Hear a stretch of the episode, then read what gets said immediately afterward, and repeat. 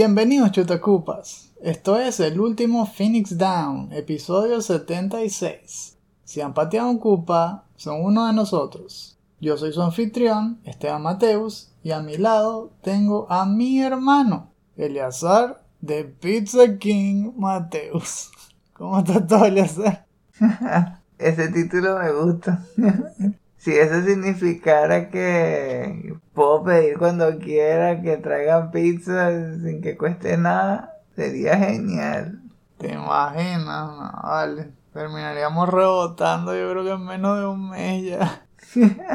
¿Te acuerdas de esa pizzería que se llamaba Pizza King? Era buenísimo.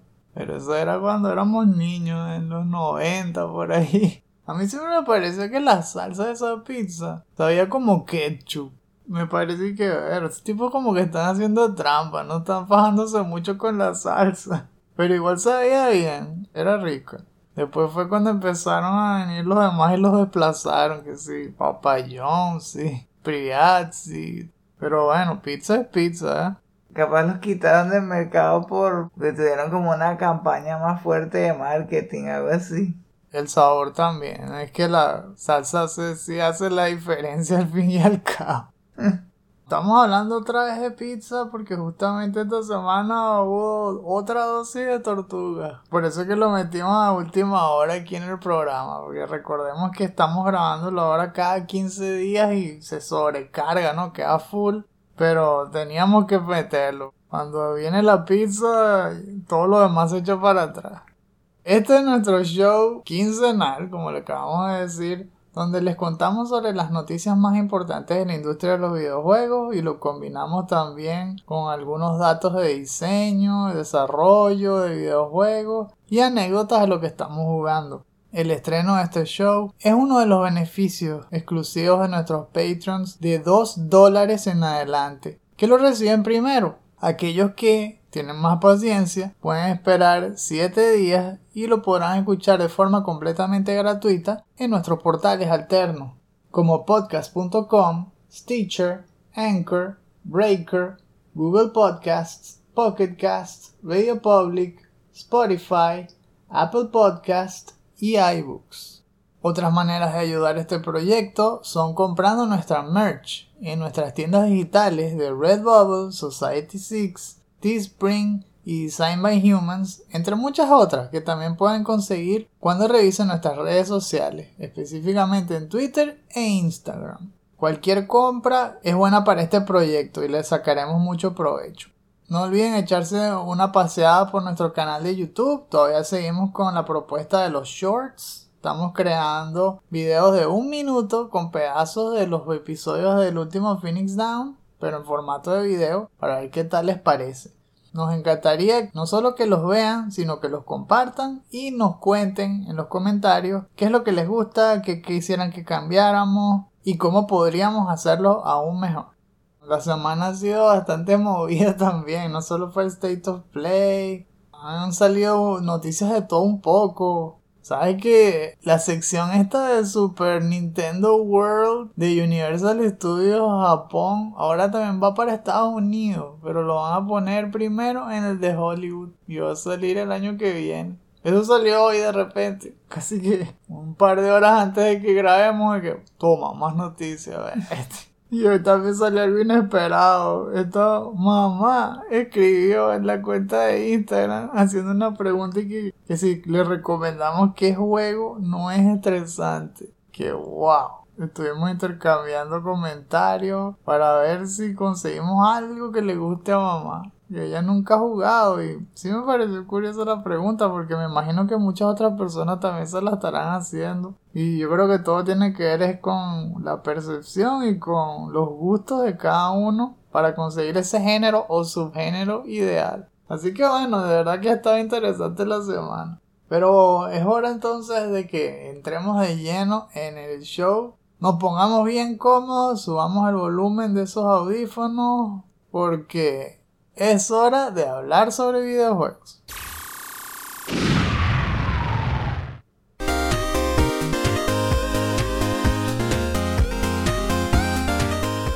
Empecemos entonces aquí con las noticias de Abreboca, con una de las reseñas también más esperadas del mes, a principios justamente, que fue la salida de Gran Turismo 7. Fue muy bien recibido, tuvo reviews altas y era de esperarse, ¿verdad? Con las presentaciones que vimos, con lo del State of Play.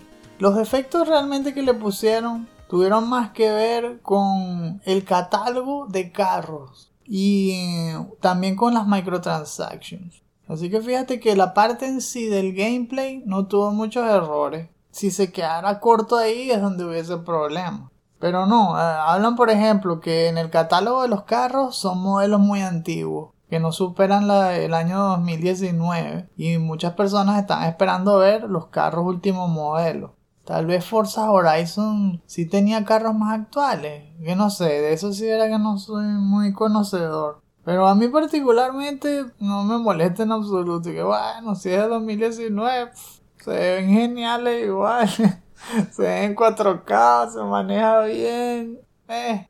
Pero sí, seguramente los expertos sí les importa eso. De todas formas, Polyphony Digital ya están diciendo que viene más DLC, que van a mantener el juego actualizándose constantemente, o sea, viene más contenido. Probablemente sea algo que tenga que ver con licencias, acuerdos, y una vez estén con eso al día, me imagino que ya actualizarán el catálogo de carros y todo el mundo estará más feliz con eso, ¿no? El problema más pesado es lo de las microtransactions, porque eso sí se ve más feo. Resulta que los carros que uno puede comprar ahí cuestan que si millones de dólares, pero del, del juego, ¿no? Y tú puedes agarrar eso compitiendo. Pero como siempre también está la opción de comprártelo con dinero de verdad. La cosa es que el desfase, o digámoslo así, entre comillas, la tasa de cambio es brutalísima. Y te cuesta, qué sé yo,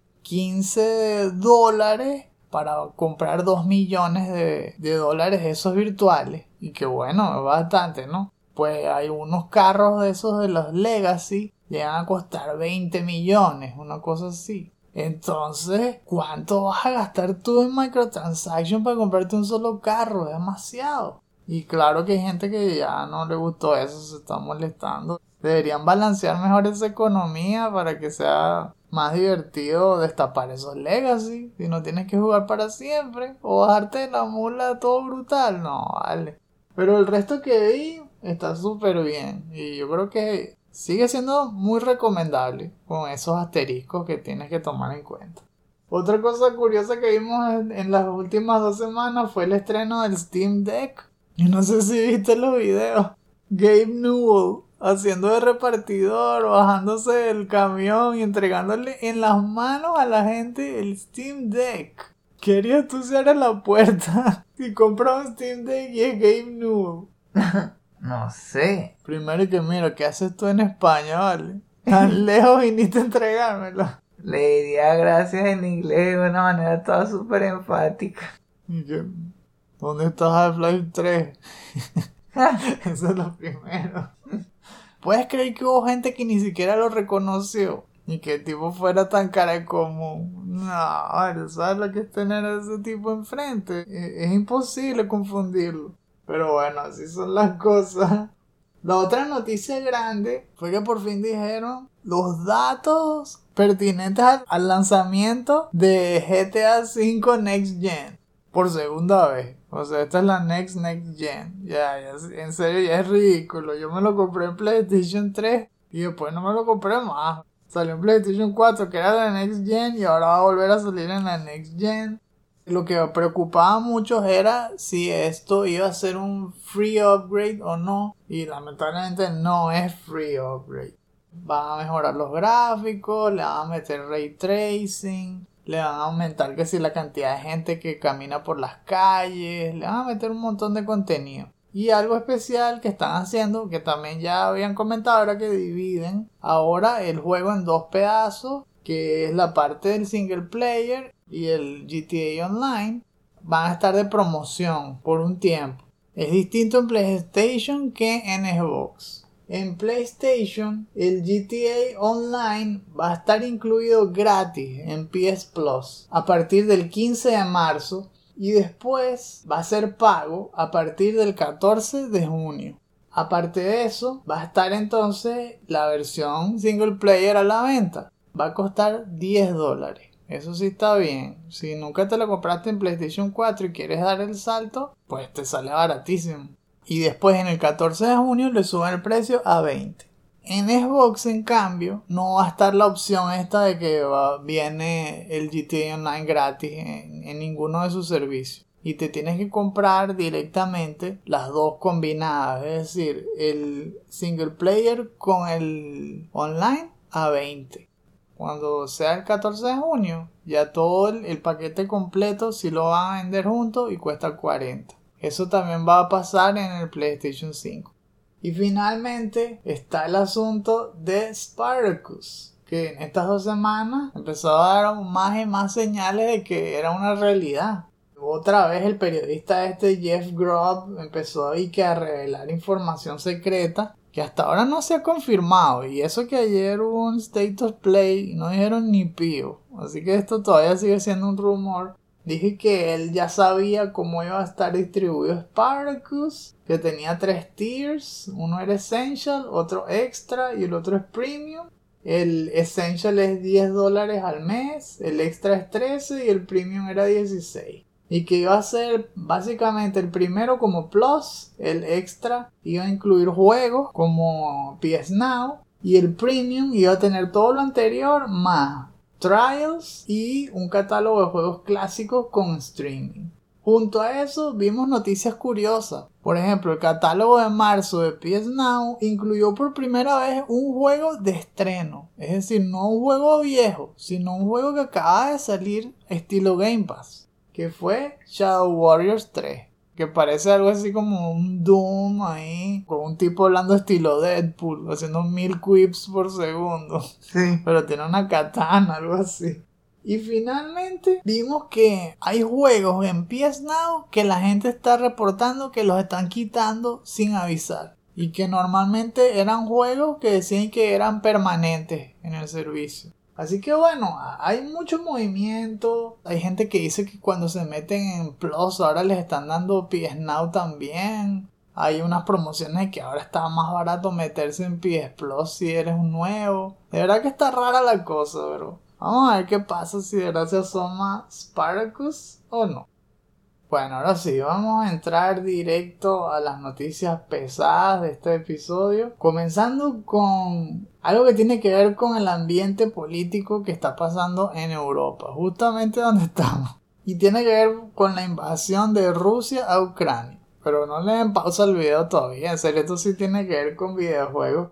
Porque justamente la guerra que está haciendo la industria de los videojuegos no iría tanto contra Rusia, sino contra Putin porque la idea es atacarlo desde adentro. Pero justamente eso es lo que quería conversar contigo. Varias compañías, algunas más o menos relacionadas directamente con Ucrania, han estado pues alzando la voz y tomando ciertas medidas en contra de Rusia como protesta de lo que está pasando. Los estudios que están más relacionados con Ucrania son los de Polonia y por supuesto los que tienen sede en Ucrania. Por ejemplo, en Polonia está CD Projekt Red, que es parte de lo que es el CD Projekt Group. Ellos, aparte de hacer juegos, también tienen lo de GOG. Y bueno, han dado declaraciones de que van a paralizar toda venta de productos, tanto digitales como físicos, en territorio ruso y bielorruso así como también compañías como GSC Games World, que son los developers ucranianos del juego Stalker 2, que tienen justamente su sede en Kiev. Bluebird Team también es polaco, también están paralizando todo. Las propias entidades ucranianas, por ejemplo, el señor Mikhailo Fedorov, que es el Deputy Prime Minister, pues mandó una carta abierta a todas las compañías de videojuegos tanto Xbox como Sony, como todos los que lo puedan leer, para pedirles que suspendieran la venta de todos sus productos y más, que le paralizaran las cuentas a la gente en Rusia, que suspendieran los equipos nacionales rusos en todos los torneos, que prohibieran los esports en Rusia, básicamente que le dieran la espalda completamente a Rusia para que apoyaran a Ucrania en esta situación. Asimismo, Nintendo se ha proclamado en los últimos días. Retrasaron el estreno de Advance Wars por el panorama de la guerra. Microsoft también empezó a apoyar, empezó a, suspender ventas de productos digitales y físicos. Ha habido fundraisers, es decir, para recoger fondos a través de Itch.io, vendiendo unos bundles super grandes con un montón de juegos.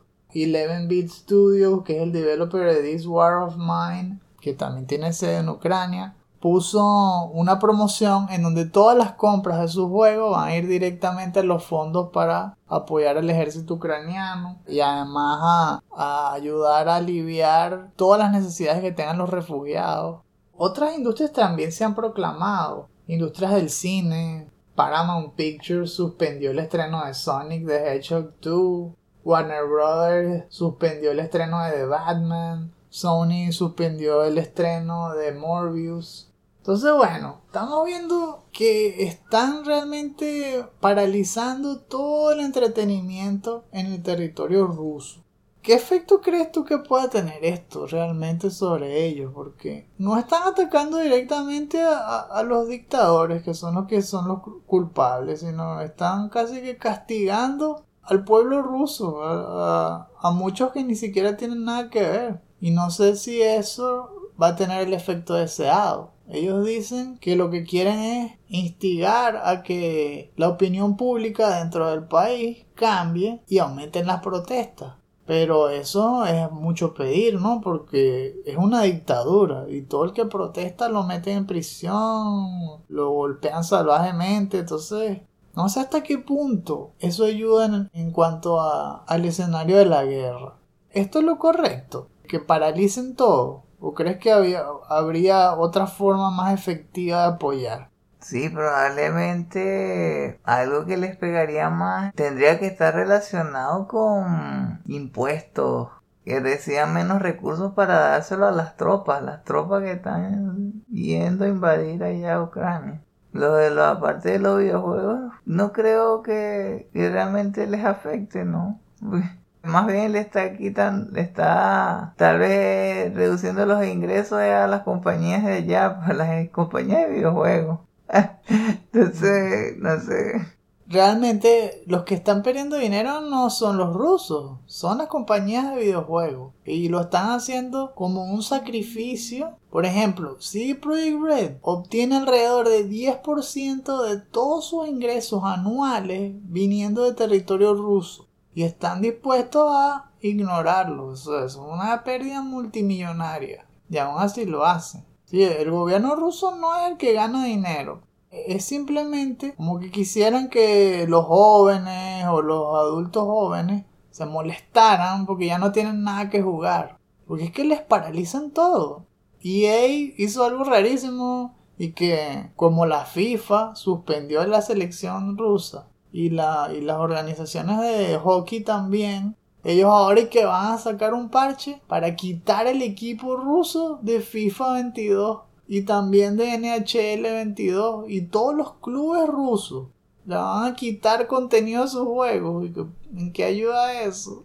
¿Hasta qué punto quitar cosas rusas ayudan en, pro de, de que Ucrania aguante la invasión? A veces se llegan a los extremos. Hay gente, por ejemplo, en colegio que, bueno, ahora se van a prohibir todos los libros que vengan de un ruso. que, no, eso tampoco tiene sentido porque justamente los autores que se enseñan en las escuelas generalmente eran rebeldes, iban contra las dictaduras rusas. Entonces, ¿qué tiene que ver quitarlo por ser ruso si realmente él era uno de los que estaba opuesto? Pero no lo toman en cuenta. Y asimismo esto, ok, le quitas contenido a tu juego, pero ¿para qué? Para llenarte la boca y decir, tómalo Rusia. ¿Y ¿Tú crees que eso le va a importar a Putin? Yo creo que no hace absolutamente nada. Tal vez hubiese sido más productivo al revés, mantener los canales abiertos. Porque mientras más aísles a la gente, entonces quedan más a merced de lo que quiera decirles la dictadura. Y no van a tener ninguna otra entrada. Todo lo que van a ver, todo lo que van a jugar es lo que permite el gobierno ruso. ¿Y cómo se va a desahogar la gente? ¿Cómo se van a enterar de las noticias? Si tú dejas los canales abiertos, pues la gente sigue informándose, entra cosas de afuera. Y tal vez eso era más poderoso, que hubiese protestas dentro de los videojuegos y que la población rusa, junto con la del resto del mundo, interactuaran. Cada vez más compañías optan es por eso, paralizar o salir o ignorar a la, a la población rusa tomando a ella justo por pecadores. Pero el tiempo dirá, ¿no? Si es la movida correcta o no. Vamos a pasar entonces a la segunda noticia que nos trae 13 rebanadas de pizza deliciosa clásica. Porque tenemos que hablar de la revelación de Teenage Mutant Ninja Turtles de Kawabonga Collection que salió en el State of Play de marzo, el 9 de marzo. Para mí fue la mejor sorpresa del programa, de todos los 20 minutos. Yo sé que mostraron un montón de cosas de Capcom y Square Enix, pero esta collection yo la estaba esperando desde hace demasiado tiempo. Si han escuchado otros capítulos, ustedes lo saben muy bien. Y hacía falta porque habían habido collection de tantas franquicias y estos juegos habían quedado sepultado por la historia. Así que me contenta mucho que por fin los vamos a poder tener con el tratamiento completo de trophies y, el montón de cosas de colección que van a tener. Esos catálogos de información inédita y artwork y todo. Pero bueno, me estoy adelantando aquí. Fíjense, este juego, según la descripción del propio video de YouTube de Konami, se realizó con la colaboración de Nickelodeon, Konami y por supuesto el developer que es Digital Eclipse. El juego en sí es una compilación de 13 juegos. Son básicamente todos los beat'em de las tortugas de la era de 8 y 16 bits. Y además de eso se le incluyen los dos juegos de la maquinita. No, no se puede pedir más. Va a salir en todas partes. Me refiero a PlayStation 4 y 5, Xbox Series XS y Xbox One, Nintendo Switch y PC. Ay, por cierto, las versiones que trae van a ser tanto la de Estados Unidos como la japonesa. O sea que tal vez hasta son doble, son 26 juegos, una cosa así. qué pasado. El precio, por supuesto, no va a ser bajo. Sí, ya habíamos visto que la collection de Castlevania de los juegos de Advance llegó a costar 20 y eran casi que 4 juegos, imagínense esto. Así que esto va a costar 40 dólares. Pero para mí vale la pena. En serio, muchos dirán, no, ya se bajan en el emulador y listo. Pero tiene una sensación distinta poder comprar ese pedazo de, historia y tenerlo allí en, en tu repisa. Entonces, el, catálogo completo va a incluir, en orden cronológico, Teenage Mutant Ninja Turtles The Arcade Game, que sería el de 1989, Teenage Mutant Ninja Turtles, Turtles in Time, el arcade también, que eso fue años después, y las adaptaciones de la franquicia para Nintendo, incluyendo Teenage Mutant Ninja Turtles de NES, que ese no era un beat'em up, ese es el de Action Adventure, Teenage Mutant Ninja Turtles 2, que es The Arcade Game, es el puerto de la maquinita. Luego el 3, que sería de Manhattan Project. Y el cuarto es Tournament Fighters, que ese sí es un juego de pelea, así es tipo Street Fighter y cosas así. Esto es lo que más me sorprendió. Va a incluir Turtles in Time de Super Nintendo. Yo no sé cómo lograron eso. De verdad que hicieron magia con las licencias. Van a estar las dos versiones. Y esta era exclusiva de Super Nintendo. Así como también va a estar Tournament Fighters de Super Nintendo. E igualmente en Sega Genesis, es decir, de Hyperstone Heist y Tournament Fighters de Sega Genesis. Para redondear el paquete están los tres juegos de Game Boy. Follow the Foot Clan, el segundo que se llamaba Back from the Sewers y el tercero que es Radical Rescue. Ese es muy particular y tengo muchas ganas de jugarlo porque resulta que es un Metroidvania y tiene un montón de mechanics que nunca se usaban en los juegos de las tortugas. Es muy original. Y pasó desapercibido, yo creo que en parte por la consola en que salió y por el momento en que salió. Que ya ahí estaban saliendo otras consolas más modernas y la gente no le prestó tanta atención. ¿Qué te pareció a ti ver ese trailer? Me gustó porque fue un viaje al pasado, al estilo como hacemos en el, el DLC. Después de ver que se podía hacer el rewind, como en la collection de Mega Man, da ganas de jugarlos todos y, y ver los finales y ver cómo era el gameplay de verdad, porque lo jugué cuando era niño y tal vez lo, lo recuerdo mejor de lo que era. lo idealizaba, ¿verdad? Sí. Sí, eso suele suceder, aunque ah, con estas collections que hemos probado, a veces hasta se refuerza más bien. A mí me encantó justamente lo que dijiste de la Mega Man Collection. Son igual de buenos que como lo recordaba. Sí, son difíciles, pero me encantó volver a jugar. Mega Man 1, 2, 3 son geniales. Y para mí eh, esto debe ser igual, porque lo jugamos tantas veces que nunca nos aburrió. A pesar de que, claro, tiene que ver directamente con las tortugas, pero el gameplay era entretenido. Era sencillo porque los beat'em han evolucionado, pero lo bueno, el núcleo, era muy sólido. También tiene que ver el developer, que como habíamos mencionado, era Digital Eclipse. Y es curioso que mencionaras la Mega Man Legacy Collection porque justamente estos developers son unos expertos en traer juegos del pasado a las consolas actuales. Lo han hecho desde hace casi 30 años. En 1992 fue fundada esa compañía. Tiene su sede en Emerville, California. Y han desarrollado un estilo de emulación único. Crearon un motor que se llama The Eclipse Engine que hace de puerto en donde traspasan el código original de un juego clásico a ese engine y luego ese engine es el que ellos actualizan para que corra en cualquier cosa moderna. Por eso es que son tan buenos en traducir esos juegos antiguos al presente. Fíjense que los juegos de ellos han sido, bueno, de, de, los últimos, qué sé yo, siete años. Porque han tenido varias fases y como les digo, siempre han hecho puertos.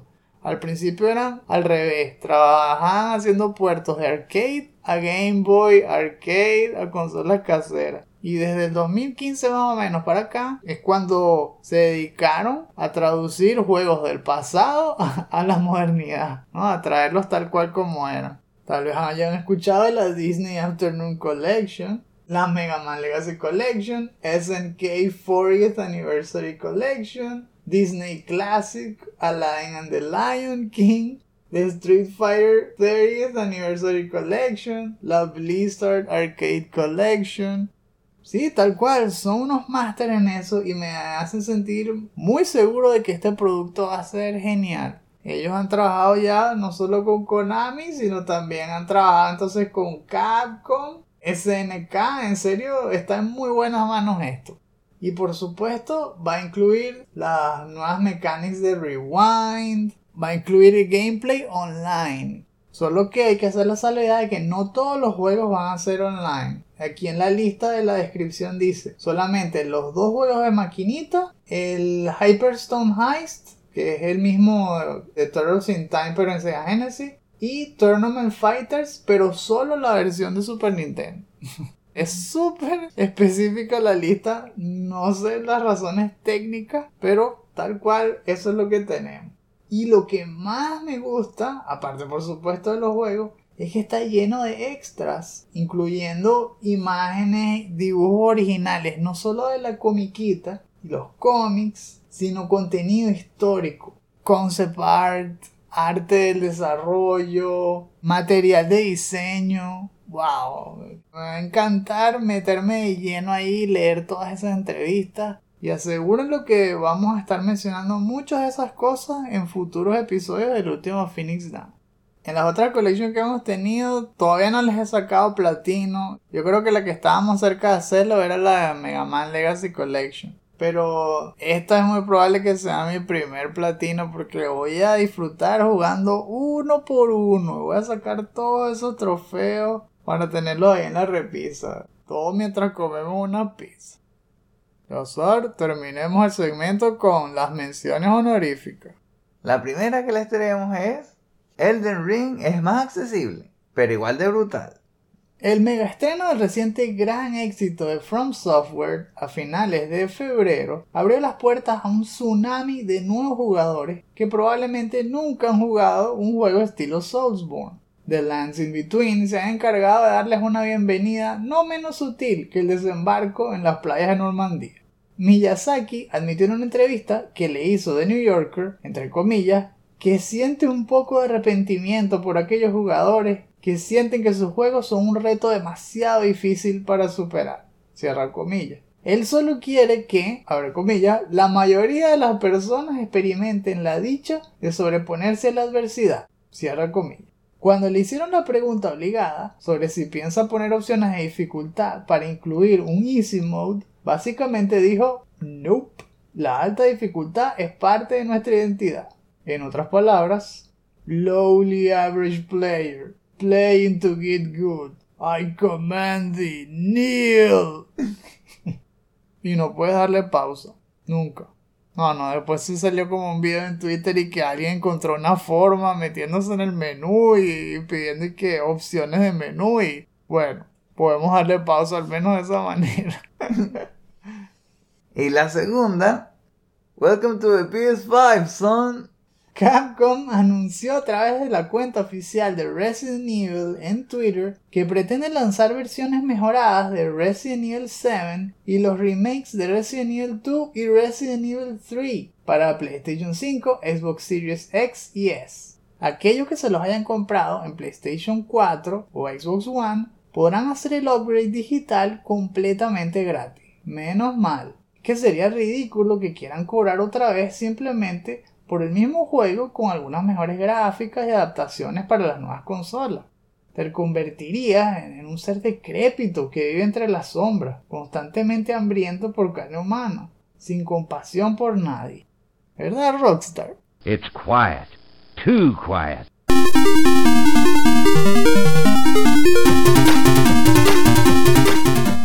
Acomodados ya en la sección de lo que estamos jugando, voy a mencionarles otro de los juegos que estuvimos jugando durante nuestro mes de PS Now. Eso fue en diciembre, ya pasó ese tiempo, pero igual lo tengo más o menos fresco en la memoria porque es difícil de olvidar. Esta vez les voy a contar sobre Ghost Runner en PS4.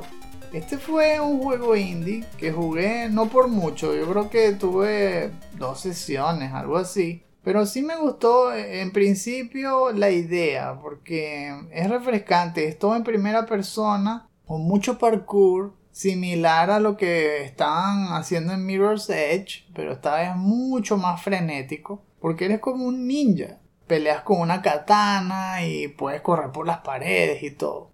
La idea aquí es que las respuestas tienen que ser muy rápidas. Depende mucho de tus reflejos y también tienes que aprenderte tanto la distribución del nivel, es decir, el layout, como el comportamiento de los enemigos y tener muy buen timing. Es en parte tipo Mirror's Edge, parkour y tal, pero por otro me recordó, ¿saben qué? Super Meat Boy. Porque el juego es bastante difícil. Todo te mata de un golpe. Y eso puede hacer que se ponga un poco frustrante la cosa. Me encontré muchas veces muriendo mil y un veces de forma inmediata. Es decir, te matan y te regeneras casi que al instante. Pero desde el principio. Tú empiezas a correr, me mataron, me mataron, me mataron. Y hay un momento como que quieres darle pausa o respirar y que...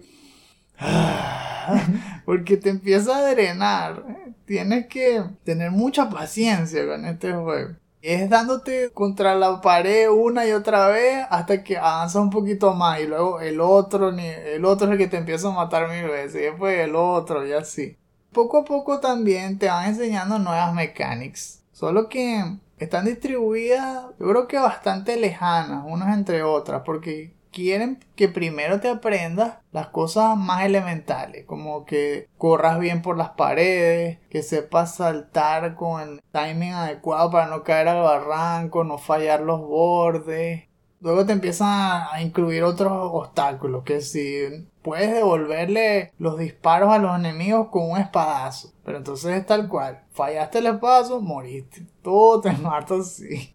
Luego puedes hacer un slash que mata a tres enemigos de un solo golpe. Pero entonces tienes que saber alinearlos a todos, porque si no lo estás alineando y fallas uno de los tres, el otro te mata. Entonces, a juro, tienes que matarlos a los tres. Y por eso es que a uno le cuesta arrancar. Eso es lo que a mí me parece que es la contradicción aquí. Que solamente disfrutas la etapa después de haber muerto como 500 veces. Porque todo el tiempo te están frenando. El juego pareciera que fuese rapidísimo, pero tú no lo sientes tan rápido porque te están frenando cada segundo, cada dos segundos cuando te están matando.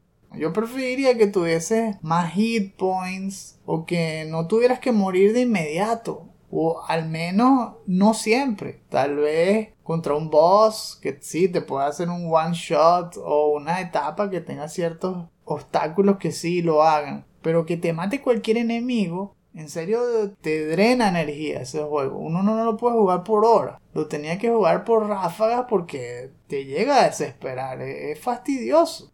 Solo que al final, cuando por fin ya te aprendes el patrón y aprendes a usar bien las habilidades, se siente genial. Te sientes tal cual como un ninja. Es como si estuvieses prediciendo todo lo que va a pasar. No ves al enemigo, pero tú sabes que tienes que dar tres pasos, girar a la derecha y dar un espadazo porque él va a estar ahí. Y cuando te sale bien es genial. Vas corriendo, corro por las paredes, salto uno al otro, giro a la derecha, este está muerto, a este me está disparando, le devuelvo el tiro. Y así, ¿no? podrían hacer que te peguen, ¿verdad? Y lo que hagan es que si te pegan te quitan una puntuación y entonces tienes un score y si después quieres hacerlo sin que te peguen, tú mismo le das a restart from last checkpoint hasta que te salga perfect, pero ya después de haber pasado el juego, ya después de haberte aprendido todo, ya mm. haberlo disfrutado más. Verdad, que sea una penalty de tiempo no interrumpen el flujo del movimiento, es que todo es todo como un choque, como si te estuvieses quedado dormido, una cosa así, como que vas corriendo, salta, salta,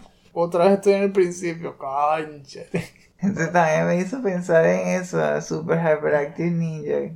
Es un runner, pero en el runner acá te frenan y te frenan y te frenan. Exacto, me recuerda tal cual Super Hyperactive Ninja. Y lo otro especial que tiene que me gustó, que no lo había visto en otros juegos, es el manejo del inventario. Porque cuando tú le vas metiendo habilidades nuevas, es como si le instalaras un chip a una grid. Pero se ve como si fuese Tetris, como si estuvieses encajando piezas de Tetris. Y eso es la contraparte, como si tuvieses demasiada carga. En vez de que las armas pesen y te llenen el inventario, dependen de, que, de si sabes organizar o no para que quepan en esa grid. Está buena esa idea. Se parece como armar una maleta para viajar. Exacto. Así que si tienen chance, pruébenlo. Yo sé que lo dieron gratis justamente en el mes de marzo en PS Plus. Así que instálenlo y ármense de paciencia, pero yo creo que les va a gustar. Al menos intentarlo por un par de horas. Yo seguí jugando Diablo 2 Resurrected con el objetivo de convertir al paladín en un offensive Auradin que tuviera bastantes puntos en la habilidad de Holy Fire, porque en teoría, según Mr. Lamessi, era como que la, la habilidad más OP de, del juego. Entonces, bueno, para terminar así con un broche de oro el personaje, ¿no? Lo primero que hice fue lo del Den y el reset. Quité todos los puntos de Thorns, porque total, no iba a volver a pelear contra Duriel. Y puse todos esos puntos, fue a la habilidad esta de Holy Fire. Mm. Pero me pareció extraño que no fue tan poderosa como había dicho. Y estoy pensando, ya por esto del otro que te comenté, del mercenario bárbaro que le habían hecho mejoras, fui corriendo a, Normal para contratarlo y era el mismo de siempre. Strike 2. Sí, esos cambios de los parches me está sonando que es solo para ladder o online.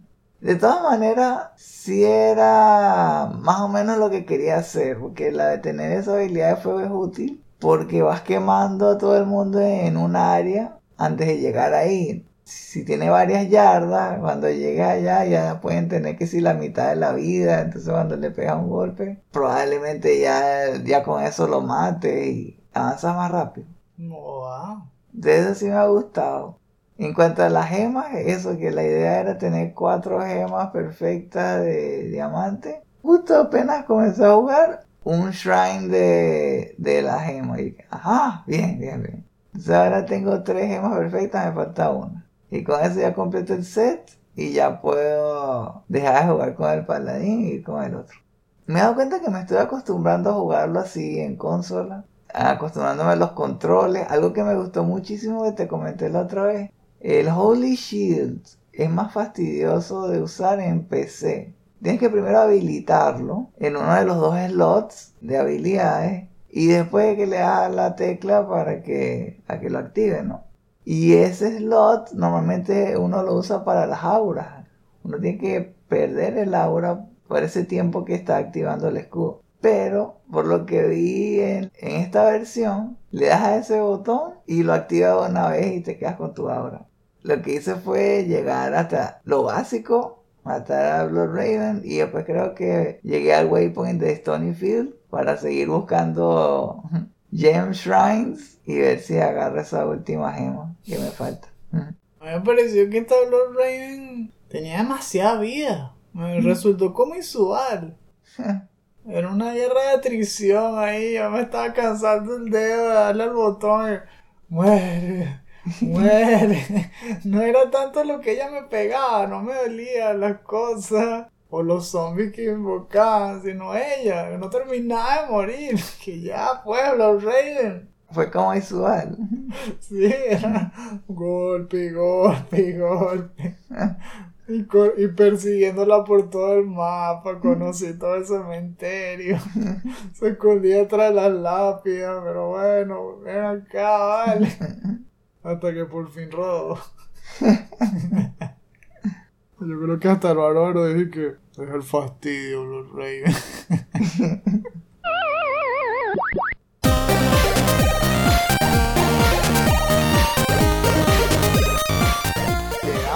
Último segmento. Pero antes de irnos a casa, ¡se te olvidó! Porque es la sección de los shoutouts. En esta parte del programa les hacemos recomendaciones de algún material que les pueda resultar no solo interesante, sino darles pie para sacarle conversación a quienes ustedes quieran, pero especialmente si les gustan los videojuegos. En este episodio les traigo un capítulo del canal High Def Hide que se llama Miyamoto's 3D Worlds. Este video se centra en analizar dos de las obras maestras de Miyamoto en la transición del mundo 2D al 3D. Hablo específicamente, por supuesto, de sus obras de Nintendo 64, Super Mario 64 y Ocarina of Time. Ocarina of Time no está acreditado directamente a Miyamoto, pero él sí estuvo muy muy relacionado con su desarrollo. Él estuvo ahí como producer, pero casi que también fue un director. En donde sí salió como director fue en Super Mario 64, que de hecho fue su último trabajo como director, porque en adelante, digámoslo así, subió de nivel y siempre era productor. Pero él se metía de lleno en todos sus proyectos, era muy apasionado. Todavía lo es porque afortunadamente sigue trabajando, ¿eh? toda una leyenda, ¿no? Pero aquí habla justamente de esos pasos que él hizo para hacer esos juegos diferentes y que no perdieran esa magia de los juegos 2D. Y cómo luego de esos juegos salieron todos los demás lo que se hizo en Super Mario 64 y Zelda abrió el paso para todos los juegos 3D de ahí en adelante. Todo el mundo empezó a copiarse de ellos. Así como lo hablamos en, el último Phoenix Down, tanto de Super Mario 64 como de Crash Bandicoot. Toda esa guerra de cuál iba a ser la primera consola de dar el paso al 3D. Justamente esa época coincidió tanto en consola como en PC porque cuando salió Super Mario 64 a, tan solo días antes había salido Quake en PC y en PC se revolucionó el mundo 3D gracias a eso. Super Mario 64 no fue el primer juego platforming en 3D ese honor se le da al conejito. Jumping Jack Flash de PlayStation 1. No sé si alguno de ustedes lo habrá jugado. Yo jugué el demo, no me compré el juego. Pero sí me gustó, ¿no? Solo que lo que hizo Mario 64 fue una obra titánica. En serio, en este video te explican el montón de animaciones que le pusieron a Mario, cómo pulieron los controles, cómo se les ocurrió el, el Z targeting, que eventualmente no se usó en ese juego, sino en Zelda Ocarina of Time y cómo se desligaron del overworld de Super Mario Bros. 3 y Super Mario World para transformarlo en un hub gigante donde te metieras en mini mundos en forma de pintura.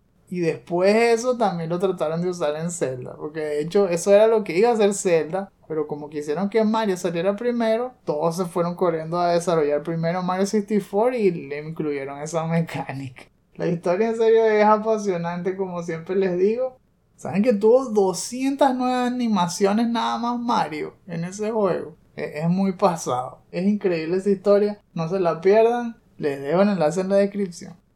Mi se te olvidaba, tiene que ver con otro video de GDC, el Game Developers Conference. Y este me llamó bastante la atención porque estoy en una fase en la que estoy buscando que prueben los programas que estoy haciendo para el celular justamente quise buscar los beneficios de hacer las pruebas a tiempo y que todos se metan de lleno a buscarle bugs y a dar buen feedback.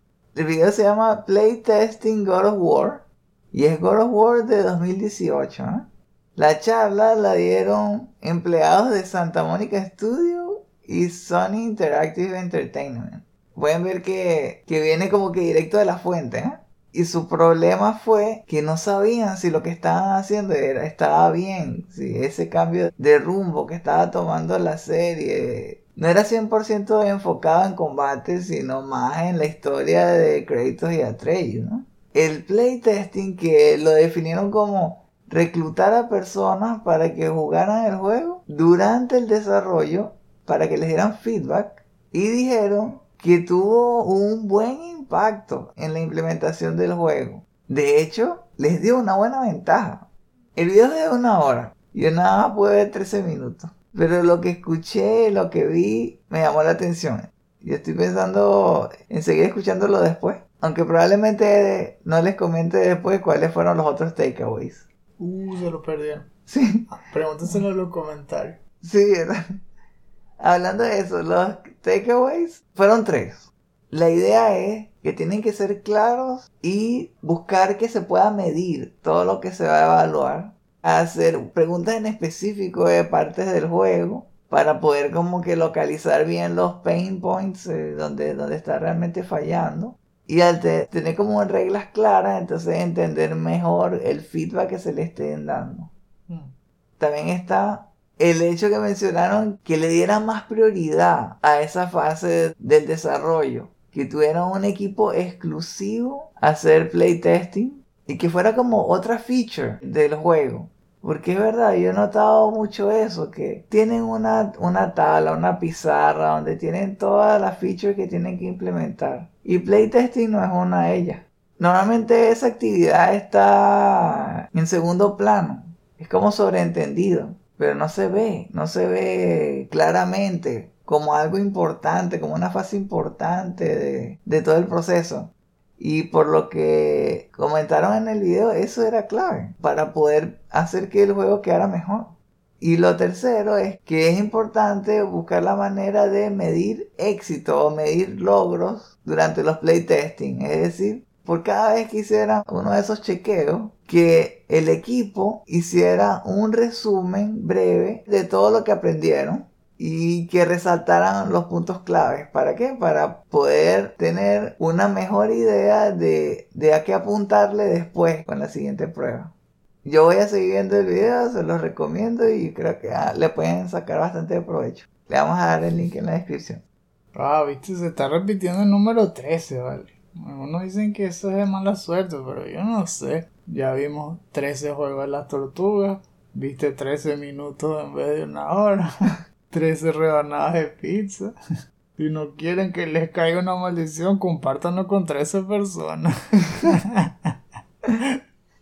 bueno, ya vamos a terminar este episodio.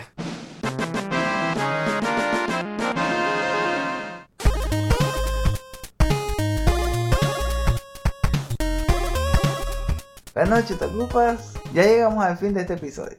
Yo lo que aprendí es que probablemente cuando Konami no saca una colección es porque está buscando tener un trato especial con Nintendo o con otra compañía para realmente sacar un producto que sorprenda a todo el mundo. Es decir, pila con las licencias, porque esa broma puede frenarte un proyecto por años y años. sí, ¿verdad? Recuerden que este podcast es un estreno exclusivo para nuestros Patreons de 2 dólares en adelante. Para escuchar cada episodio al momento de su estreno, considera convertirte en uno de nuestros Patreons. Si llegaron hasta aquí, gracias por habernos acompañado. Si quieren más contenido como este, incluyendo artículos y reseñas, no olviden visitar nuestra página chutacupas.com. Eso es chuta, k o o p a s.com. Así como nuestras cuentas de Twitter, Instagram y Facebook, donde verán noticias sobre juegos desde indie a AAA, promociones de nuestros productos, y clips de nuestro programa. Les invitamos a que dejen sus comentarios en la sección inferior. Nos gustaría saber. ¿Piensan que las compañías de videojuegos como CD Projekt Red realmente desperdiciaron su dinero con la movida que hicieron en contra de Putin? ¿O piensan que sí, que sí les va a doler de alguna forma a toda esta estrategia que están tomando ellos? ¿Piensan que tal vez habría una mejor solución? ¿Cuál podría ser? ¿Qué les pareció la colección de las tortugas? ¿También la estaban esperando? ¿Cuál va a ser el primer juego que van a darle play? ¿También tienen curiosidad de cuáles son esas 209 animaciones de Mario? Se quedaron con la incógnita, ¿no?